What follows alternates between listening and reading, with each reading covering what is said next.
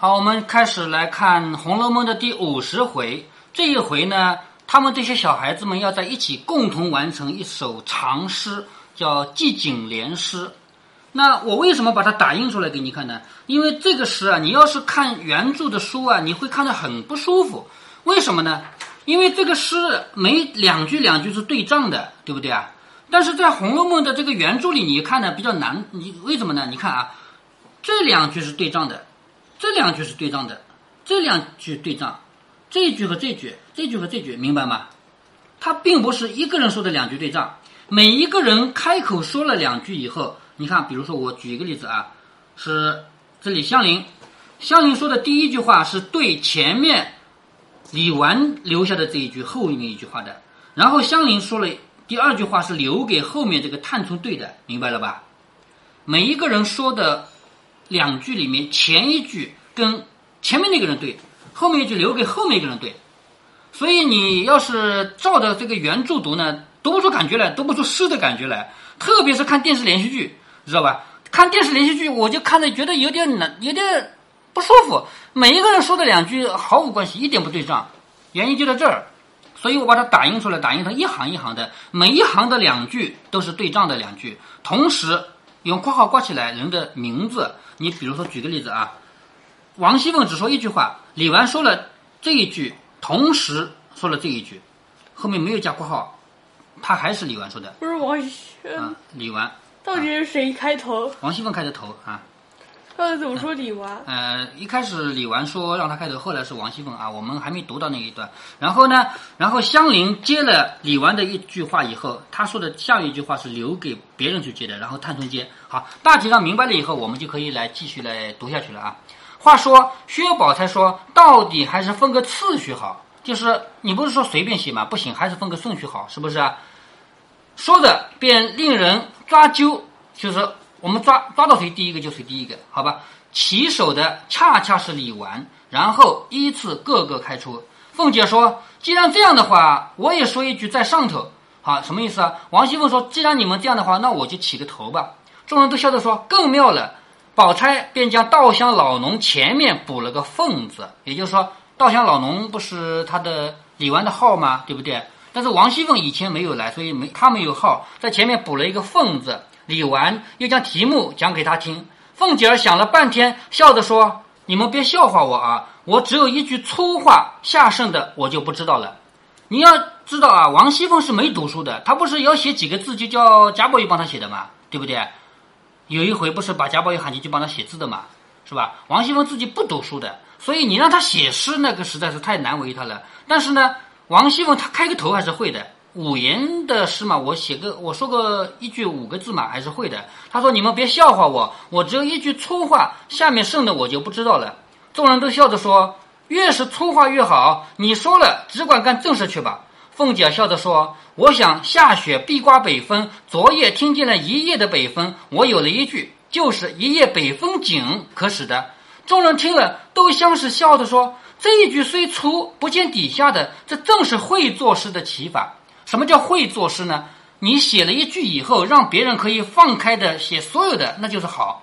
如果你一句话一写，下面谁都接不上了，那就是不好的，对不对啊？所以这一句话虽然粗，但是呢，它是放开的、开放性的，所有人都可以往下接，所以这是好的起法。不但好，而且留了多少地步与后人，就是这句为首。稻香老农，快写上去续下去。凤姐儿和李婶儿、平儿。又吃了两杯酒，自去了。好，王熙凤还有李纨的婶婶，还有平儿喝了两杯酒就走了。这里李纨就写下来“一夜北风紧”。好，李纨写字其实是王熙凤起的头，然后自己连说“开门雪上飘”。你看啊，这两句“一夜北风紧，开门雪上飘”，记住这个诗的韵啊，是二消韵凹，知道吗？所以这开头开的不错吧？一夜北风紧，紧了以后怎么样？北风吹过来怎么样？早上起来开门一看，雪还在飘，是不是啊？好，这个是全诗的起句，然后自己又写了一个入泥连洁白。好，提醒你啊，每一个人写诗，你要围绕着他的个性。比如说林黛玉写的诗，薛宝钗写的诗，对不对？你要围绕他的个性写。李纨是什么样的个性？他为什么会写入泥连洁白？这个雪下到泥土里面去，你都有点同情他原来那么白，泡到烂泥里去了，嗯，是不是啊？你想一下，李纨是什么个性？她不是做寡妇清心寡欲的吗？是不是啊？所以他写了这一句“入泥连洁白”，然后向林说：“扎地惜琼瑶。”什么叫琼瑶呢？琼瑶就是洁白的玉。如果说你跑到外面问什么叫琼瑶，所有人都告诉你是一个作家，知道这个作家吗？知道。也知道啊，现在还活着的啊一个作家啊，就是最近他写以前小说写的很多，然后呢，因为大家都不读小说了，他开始写电视剧本。现后来《还珠格格》什么的也是他写的啊，很多很多电视剧都是他写的。我童年时期看的电视那种就是情感电视剧啊，基本上都是他的啊，就是也不是全部他的，基本上多数都是他的琼瑶剧嘛。啊，扎地吸琼瑶就是那个落到地上，我痛惜、疼惜、舍不得那个洁白的像玉一样的雪花。你看入泥连洁白，扎地吸琼瑶是不是对仗的？对吧？而且是二消韵，是吧？然后他又写了有意荣枯草，什么意思啊？这个雪化掉以后，会让原来枯的那个草啊又成长起来，是不是有意的要去让枯草变得更加好呢？你想想，香菱是什么样的身份？香菱是一个积极向上的人，是不是？所以他就写了这个雪啊，落下来是有意要去让那个枯萎的草让它长好的。你联系每个人的自己的这个身份、自己的性格啊，对不对啊？有意容枯草，然后探春说无心是伪苗，这里是伪不是伪苗啊，伪条。为什么我说伪苗和伪条呢？因为你去买不同的《红楼梦》，这里是不一样的。伪条是指芦苇的花，苇苗是指什么？地里的那个小苗苗。据别人考证下来，认为最符合曹雪芹的应该是苇条，而不是苇苗，所以我们这里说的说的是苇苗啊啊苇条啊。所以探春说，他不是有意的要去把那个草给抚养好的，他是无心的，没有什么目的的，正好落到了那个芦苇花上面。芦苇花不是白色的吗？你见过的吧？嗯，我拿给你玩过的，是不是？芦苇花。好，本来芦苇花就是白的，它落到了芦苇花上面，继续装饰这个芦苇花，它不是有意的，它是无心的。好，你看看探春的观点，探春认为这个东西不是天地间有意要去做什么的，他跟香菱的观点是反的吧？是不是？好，下面探春说价高春酿熟，什么叫价高春酿熟呢？春酿就是自己家做的酒，因为做酒都是秋天做。秋天是粮食收获的年份嘛，对不对？粮食收获来了以后，用粮食做酒，秋天开始做酒，然后经过一段时期的发酵，到冬天新的酒就可以喝了，叫价高春酿熟。价高的意思就是可以卖了，卖的价格比较贵了。价高春酿熟。然后李琦说，李琦是李纨的一个妹妹啊，她说年忍抚粮扰是吧？这个不容易懂啊。年和忍什么意思呢？年这个字，我们现在的意思是什么？一年、两年、三年，是不是？但是古代不是的啊，古代时间概念叫岁，一岁、两岁、三岁，这个叫时间概念。年指的是什么？年指的是收获，知道吗？为什么我们现在年变成了时间概念啊？一年三百六十五天，为什么？为什么？因为植物的收获正好一年一次嘛，用多了就会这么用起来了嘛，是不是啊？所以在古汉语里面，时间概念里的一次春夏秋冬叫做一岁，不叫一年。记住啊，一年指的是一次收获。这个年忍呢是指什么呢？丰收了，年是收获，忍是丰收。年忍府粮扰，什么府粮扰呢？就是官府的粮仓里面堆满了粮食，这就是李琦的对句啊，说价高春酿熟，年忍府粮扰，是不是？然后他出的一句叫夹动灰飞管。什么叫夹动飞灰飞管呢？这个不好理解啊。夹是指什么？夹指的是那个芦苇管子。芦苇你见多了是不是？芦苇不是像竹子一样一节一节的空心管子吗？对不对？那你要是把芦苇给掰下来看看呢，它的空心管子里面还有一层薄膜。你还记得在桂林有一次吃的那个竹筒饭，剥开来那个饭还包在薄膜里面吗？嗯，还记得吗？竹子也有薄膜，芦苇也有薄膜，知道吧？那夹洞就是指的这个芦苇管，芦苇管里面的这个这个薄膜啊，把它烧成灰，烧成灰干嘛用呢？古代人用这个来测节气的，说到了特定的节气，这个灰会飞出来，这个有没有道理？我不懂啊。这个古代的天文学的东西，我们就不不管它了。说夹洞灰飞管这五个字指的是什么？指的是到了特定的节气了，那个管子里的灰要飞出来。那么现在不是下雪，冬天到了吗？指的是什么？指的是时间在转，是吧？夹洞灰飞管，然后李文啊，李文李其实姐妹两个啊。李文说阳回斗转勺，阳回是什么呢？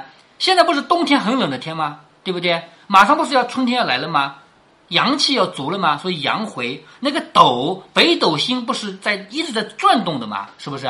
所以它那个勺会转过来，指的也是时间在变。所以李文、李琦这两个人对的这个句子，夹动灰飞管，阳回斗转勺，指的是时间在走，明白吗？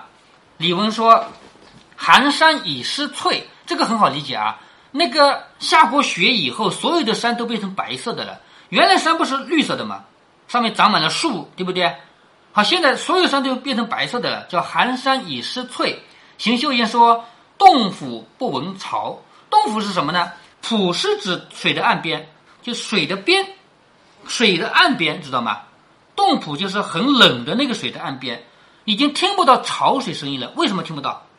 因为啊，呃，水冻结了。哎，对，因为水冻结了，所以很冷的这个天啊，水边上已经听不到水的声音了。好，对前面那个寒山已失翠，洞府不不闻潮，易挂疏枝柳。什么叫易挂疏枝柳呢？这个雪下下来，它容易挂在那个柳树上面。柳树虽然没有叶子，但是还有柳枝，对不对？冬天不是有柳枝垂下来的吗？雪下在柳枝上面，还是会挂在上面的，叫易挂疏枝柳。湘云说：“南堆破叶蕉。”好，这个对的很精彩啊！你说容易挂在那个柳枝上面，我说很难堆在那个芭蕉树的叶子上，因为芭蕉树的叶子已经破掉了，有洞了，它还能堆起来吗？堆不起来了，是不是啊？所以易挂疏枝柳，难堆破叶蕉。好，你看啊，这两这么多诗，有没有哪一句里面提到雪这个字啊？没，没有。但是易挂疏枝柳写的是雪，难堆破叶蕉写的也是雪。这有雪。哦，那句还那句还有雪啊，就是李纨的一句啊。那么易挂疏枝柳，难堆破叶蕉，写的都是雪，对不对？但是这里面没有一个字是雪，对吧？好，湘云说的下面一句话说是射梅荣宝鼎，射梅是什么呢？是指他们家取暖用的那种炭，但是不是普通的炭啊，这个炭烧起来有香味儿的，加了香料的炭，是吧？这种东西放在他们的鼎里面烧，因为取暖总要有地方烧的，你怎么能放在地上烧？是不是啊？叫射梅荣宝鼎，就是指这个有香味的炭呢，放在这个鼎里面正在烧呢。宝琴说：“以绣笼金雕。”好。射梅就是这个木炭在这个鼎里面烧的呢。宝琴对的是这个绣花的绣子啊，以绣就是绣花的绣子啊，里面放了一只金雕，金雕就是一只很可爱的小动物啊。这好，这个指的不是雪，但指的是温度低，因为湘云说的是天冷了要烤火，宝琴说的是连那个金雕都钻到袖子里去了，是不是啊？指的是温度低。然后宝琴说光夺窗前镜。什么叫光夺窗前镜呢？窗子前面的镜子是他们自己平常梳头用的，那很亮的吧，对不对？可是现在什么东西比窗前的镜子还亮？雪。哎，对，雪。好，光夺窗前镜说的是雪光啊。那黛玉就接接上去了，说香年壁上焦。好，什么意思呢？先理解一下这五个字的本意啊。香味儿粘在墙壁上，墙壁上有什么呢？有花椒。请问墙壁和花椒是什么关系？呃，有一种胶房那个，哎，对，胶房啊，就是用花椒粉和在泥土里面抹墙的，这样的墙有什么好处啊？有香味，而且呃，可以驱虫。哎，对，防虫的啊，就是贵族人家，最古代像汉朝什么时候，就只有皇后啊、公主啊，他们才能住交房，普通老百姓肯定是住不起的啊。所以到后来呢，贵族人家能住到交房，花椒和在泥土里，这个家里有香味儿，而且不生虫子。所以，香粘壁上胶是指这个有香味儿的粘，这个粘在墙上有花椒的那个粉上面，指的是什么？指的也是雪。前面说光夺窗前镜，指的是雪光。这里香粘壁上胶指的是雪花，知道了吗？堆在墙上面了。好，黛玉说的下一句是什么？说斜风人故故，故故是什么意思？故故就是一阵一阵的。所以，因为这是冬天嘛，一边下雪一边刮北风嘛，是不是啊？这个斜着的风啊，就是冷冷的风啊，风吹过来还是一阵一阵的，叫斜风人故故。宝玉说：“清梦转寥寥，寥寥就是比较少的东西，就是这个梦啊，做的不多。”好，贾宝玉这说的是一种意境。你说这个风吹的还有挺冷的，我说这个人做梦做的也不多了啊。然后贾宝玉说：“何处梅花笛？”就是听听看呢。谁家在梅花下吹笛呀？何处梅花笛呀？宝钗说：“谁家碧玉箫？谁家在吹箫啊？是不是？好，何处梅花笛？谁家碧玉箫？对仗的吧？然后好，薛宝钗，你记住她的个性啊，她的来的一句是叫鳌愁昆轴线。鳌是什么东西呢？鳌就是很大很大的乌龟，它背上驮的整个地球。因为咱们现在知道地球是球形的，以前又不知道，是不是啊？以前以为这个土地就是一个平板儿，这个平板儿浮在水面上，怎么就不沉下去呢？一只乌龟驮着，明白了吧？既然下雪了，下了这么厚的雪了，那这个乌龟背上不是更重了吗？是不是？好，坤是什么？乾坤，乾是天，坤是地，这个乌龟都发愁了，为什么？因为地更重了，知道吗？这是薛宝钗的句子。薛宝钗这个人就是这样的重，你想起来他以前的诗了没有？就是很沉重的吧，对不对啊？所以他说熬愁坤轴线。好，李纨笑着说：“我替你们热酒去吧。”李纨的意思就是我不写诗了，因为在这么这么多人里面，李纨读书读的也是比较少的，虽然能写写，但写的不怎么太多啊，所以他就不写诗了。我替你们热酒去吧。宝钗就命宝琴继续。只见湘云站起来说：“龙斗正云霄。”啊，现在开始抢了啊。李纨不写诗了，宝钗就让宝琴续。结果宝琴还没来得及续，湘云站起来抢了一句，说：“龙斗震云霄，就是龙在天上打架，打的云啊都消失掉了。”好，跟前面这个鳌愁昆轴线对起来了，是吧？然后他说：“野岸回孤沼，沼就是船只，所以这个水的岸边啊，有一只孤单的船只回来了，回到岸边来了。野岸回孤沼。”宝琴说。迎边指灞桥，好，迎边指灞桥是什么意思呢？灞桥是一个典故，是指什么？有人说我要送客，我在雪里面送朋友，送到一座桥，在那儿分手的那座桥叫灞桥，所以后人指的灞桥指的是什么？雪地里送客的地方。所以他这个地方说迎边，就是我拿着这个马鞭指着前面的灞桥，意思就是我们写诗，我们是好朋友，明白吧？然后宝琴的下一句说：“赐求连府数。”好，赐就是赠送，我赠送什么呢？求就是衣服，我把衣服赠送出去，赠送给谁呢？是镇守边疆的军人，叫戍。不是有一个词语叫戍边嘛？对不对？在边疆那边守关的军人叫戍。好，我送衣服给谁呀？给那个边疆的军人，叫赐求连府戍。好，湘云哪里肯让人？于是，别人本来也不如他敏捷，看他扬眉挺身，就起来说了：“好，你别忘了，湘云前面刚刚说过，现在又说了，抢了吧？是不是？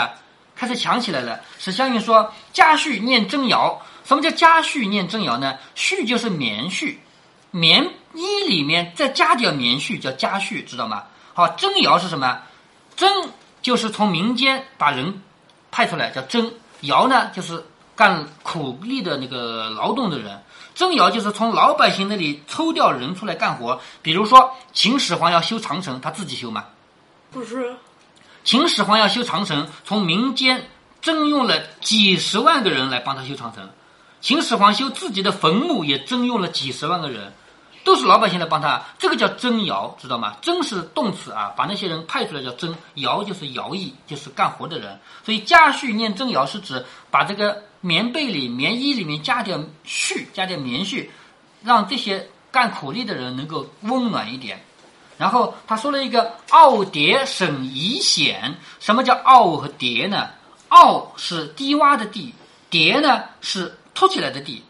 傲和叠连在一起，指的是不平整的地，是不是啊？